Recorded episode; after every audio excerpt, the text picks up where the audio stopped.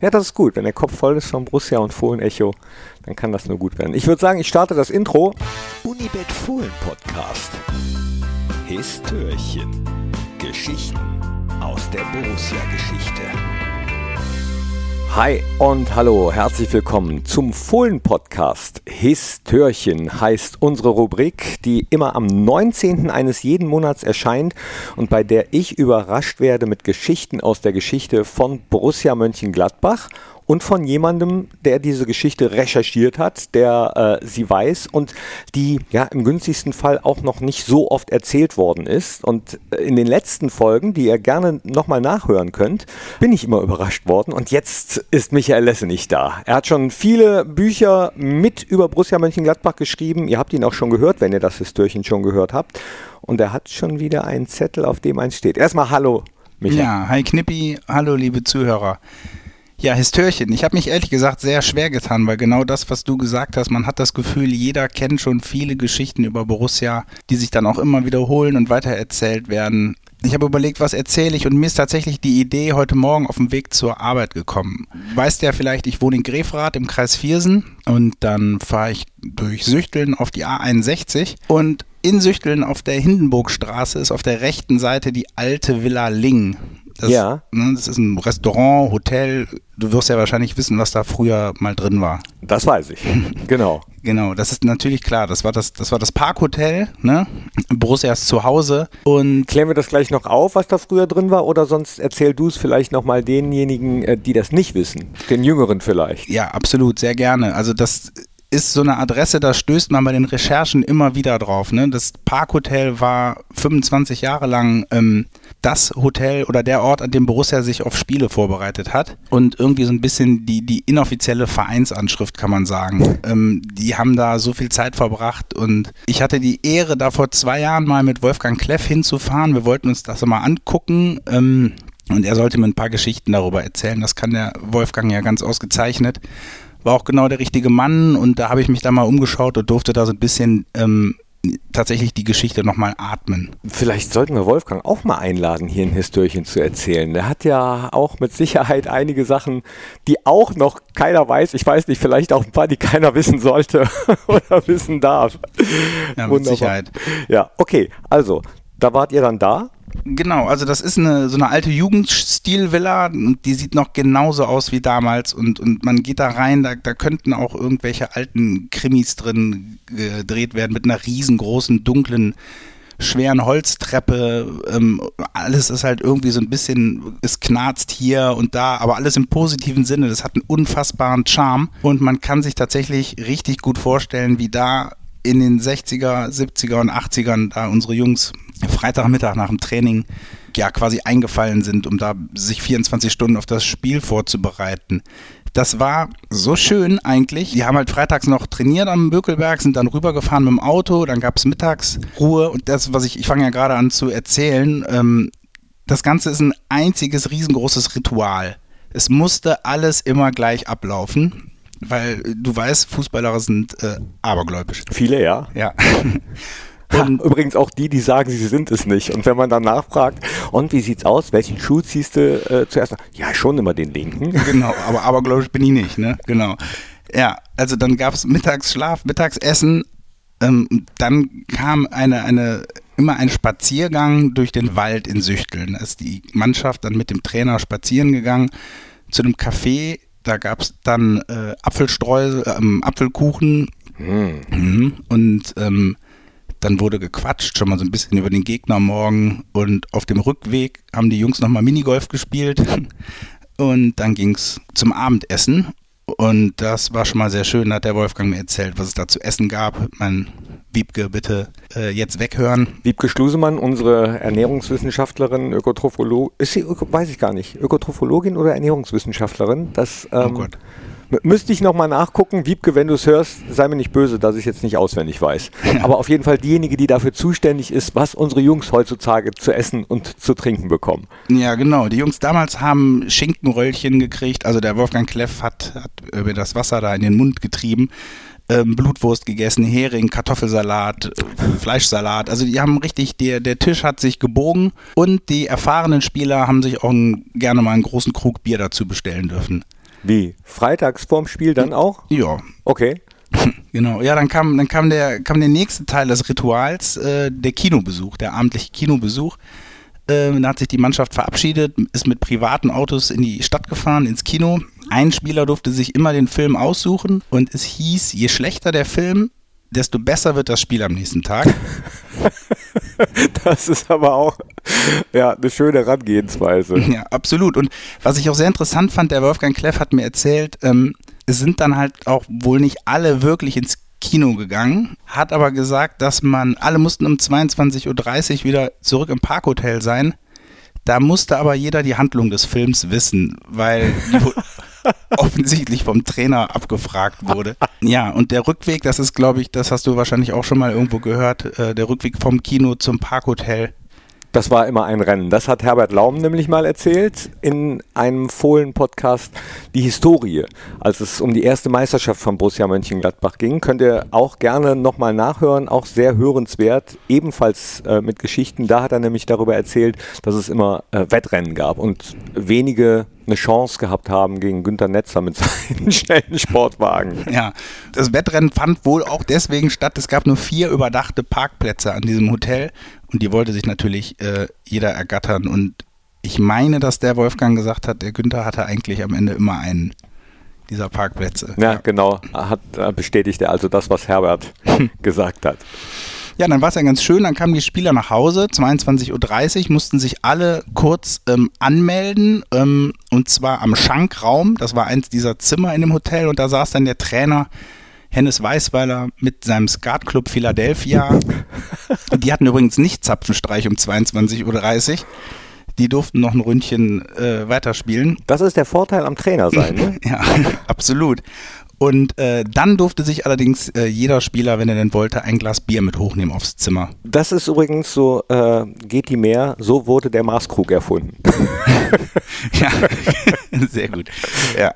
Und es gab wohl auch für die Spieler, die besonders nervös waren, und jetzt kommen wir auf das ähm, Wirtspaar, die da gearbeitet haben. Das waren die Eheleute Maria und Willi Wert. Die haben das da ganz lange gemacht. Das waren wohl unglaublich herzensgute Menschen, die da den Spielern jeden Wunsch von den Lippen abgelesen haben. Und die hatten einen Zaubertrank.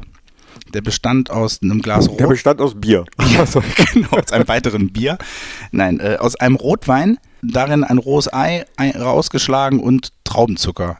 Muss wohl überhaupt nicht geschmeckt haben, aber hat geholfen und vor allen Dingen gehörte es wohl offensichtlich auch zum Ritual. Rotwein, ein rohes Ei mhm. und Traubenzucker. Genau.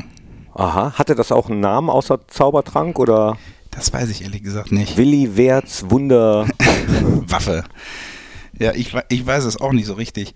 Was ich wohl weiß, ist, dass es am Spieltag selber ging dieses Ritual natürlich weiter. Also es, bis erstmal war es relativ locker. Bis 11 Uhr sollten alle gefrühstückt haben. Also jeder kam dann runter, wann er wollte, Zeitung lesen, frühstücken. Und dann gab es eine, eine Sitzung, eine Mannschaftssitzung, da hat der Trainer ein bisschen was gesagt. Und jetzt wird's richtig creepy. Ähm, Ach, jetzt erst. ja. Als wenn Rotwein, rohes Ei mit Traumzucker nicht schon schön genug wäre, ja. Dann gab es nämlich einen weiteren Spaziergang. Mannschaft und Trainer gingen dann wieder äh, Richtung Süchtelner Höhen, da in den, in den Wald rein. Und da gab es irgendwo ein Gebüsch und hinter diesem Gebüsch lag ein Stock. Kennst du auch die Geschichte, ne? Ich ahne, was kommt, ja. ja. Dieser Stock wurde halt rausgeholt. Die Mannschaft hat sich um diesen Stock geheimnisvoll verschwörerisch versammelt und jeder musste diesen Stock berühren. In einem anderen Interview hat zu diesem Ritual mal der ähm, Lugi Müller erzählt, dass er damals schon das Gefühl hatte, dass das eigentlich total beknackt ist. Aber es hat halt Glück gebracht. Alle waren davon überzeugt, das bringt Glück. Also Fußball ist Kopfsache. Das zeigt mir das jetzt auch schon wieder, auch was diese ganzen Rituale betrifft. Ja. Also haben es halt alle gemacht.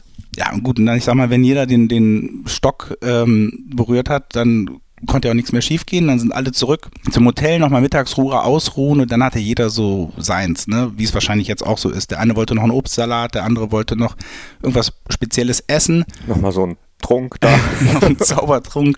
Genau. Ja, und, und Berti Vogts und Günther Netzer hatten auch ein Ritual. Die haben sich wohl immer an der Treppe am Zigarettenautomaten getroffen und auf dem Zigarettenautomaten standen dann für die zwei Kaffee, zwei Kaffeetassen. Und dann haben die beiden Chefs dann quasi noch einen Kaffee getrunken und dann ging es so rüber zum Bökelberg. ich, mich hat das irgendwie total mitgenommen. Ich fand das alles, man guckt sich dieses Hotel an, irgendwie hat das so nichts Besonderes an sich, aber erstmal ein bisschen natürlich mit so einer Legende da drin wie, wie Wolfgang Kleff und dann erzählt er die Geschichten, man recherchiert ja noch und man begreift dann irgendwie schon sehr schnell, dass vielleicht dieses Einfache halt auch das Besondere war. War das damals auch schon einfach? Also ich weiß es nicht, ich bin ja, ich bin auch, ich bin ja Jahrgang 78, ich weiß nicht, wie Hotels damals aussahen, ehrlich gesagt. Allerdings hat der Wolfgang Kleff erzählt, ähm, es gab halt nur ein einziges Telefon, das war halt unten im Flur, was ja noch okay ist vielleicht. Was ich verwunderlicher fand, es gab wohl nur zwei Toiletten im, auch auf dem Flur fürs komplette Hotel, für alle Zimmer und Gäste. Also ich würde mal schon sagen, das ist wahrscheinlich eher ein einfacheres Hotel. Allerdings auch mit seinen Vorzügen, das war ein Süchteln auf dem Dorf. Wenn in Gladbach mal Meister geworden ist oder sonst was zu feiern hatte, dann haben die halt einfach die Straße abgesperrt rund um das Hotel und dann wurde dann da spontan äh, gefeiert. Das hat natürlich auch was für sich. Auf jeden Fall so ein kleiner Rückzugsort auch, äh, hat auch was Geheimnisvolles, ne? wie so eine Burg, wie also statt Wagenburg dann eben das Hotel, in das man sich zurückzieht, in dem es so Rituale gibt, einer, ja, wie es sich auch im Nachhinein immer anhört, einer verschworenen Truppe, ne? was das Geheimnis war. Da, also das ist ja das, was auch viele der alten äh, Recken immer erzählen, dass das so deren Geheimnis war, dass sie eine echte Mannschaft waren, ein echtes Team. Ne? Auch wenn sich nicht immer alle hundertprozentig verstanden haben und es auch mal hinter den Kulissen gekracht hat. Total. Ich glaube, da sprichst du auch was Wichtiges an. Das war ja so, unter der Woche war das Hotel für so ja, Handlungsreisende äh, da und die sind dann halt freitags mittags alle abgehauen, die sind dann auch alle ins Wochenende, dann war das Hotel frei. Dann haben die Werts dann Schild an die Tür gehängt, geschlossene Gesellschaft. Und dann kamen halt die Borussen und, und die waren halt wirklich unter sich und sagte auch der, der Wolfgang, das war halt manchmal ein bisschen auch wie eine Klassenfahrt. Ne? Dann gab es vielleicht mal eine Kissenschlacht, da hat der eine einen Eimer Wasser über den Kopf gekriegt, also Albernheiten. Ja. Dann gab es wilde Tischtennisturniere oder Backgammon-Duelle und Boccia vorne auf dem Hof und so. Ja, da waren die halt irgendwie wie kleine Jungs und wahrscheinlich, wie du schon gesagt hast, auch wenn die sich vielleicht charakterlich unterschiedlich waren, vielleicht haben solche Sachen halt auch geholfen, dass die halt am Ende eine Einheit sind. Und dieser Stock, da muss ich nochmal drauf zurückkommen, weil da bin ich schon mal drüber gestolpert. Eben, war der denn immer da? Ich habe jetzt auch keine Ahnung. Vielleicht haben die auch irgendwann den nicht gefunden, sondern irgendeinen anderen genommen und gesagt, ach, da ist er ja.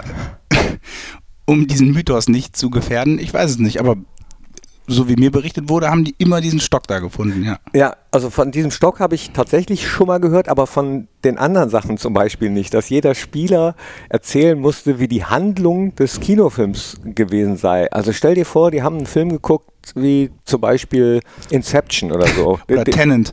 Oder Tenant, ja.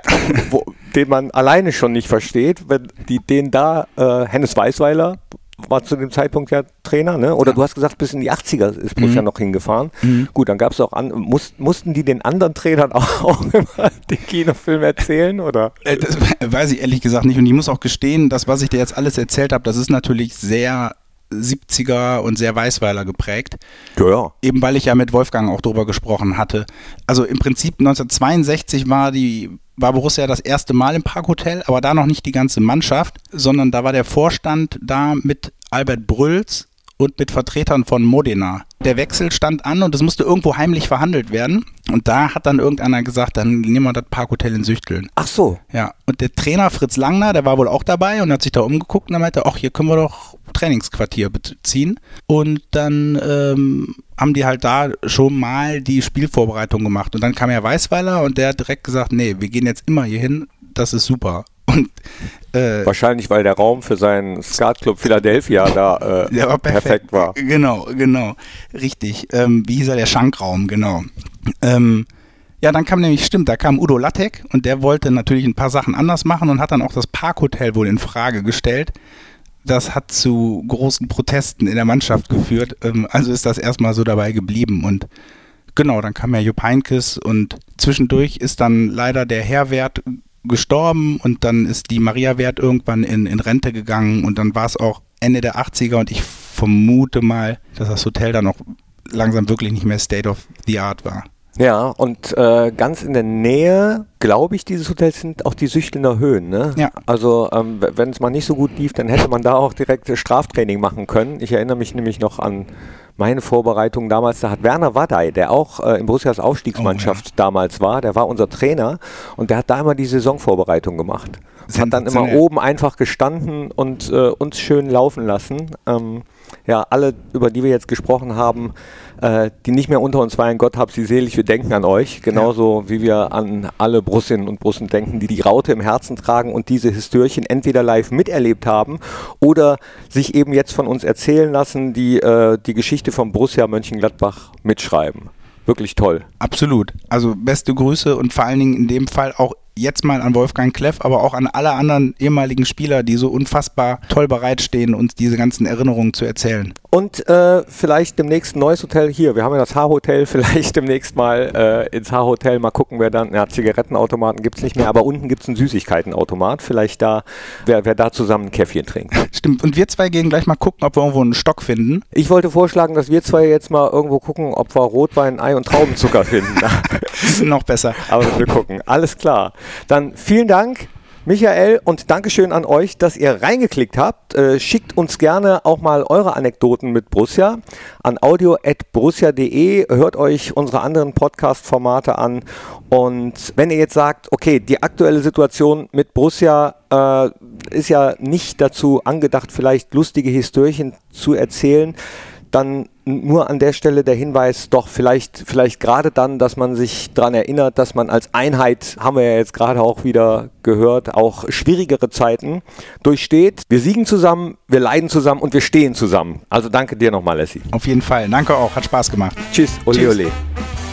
Das war der Unibet Fohlen Podcast. Histörchen. Geschichten aus der Borussia-Geschichte. Hört auch rein in alle anderen Podcast-Formate von Borussia Mönchengladbach.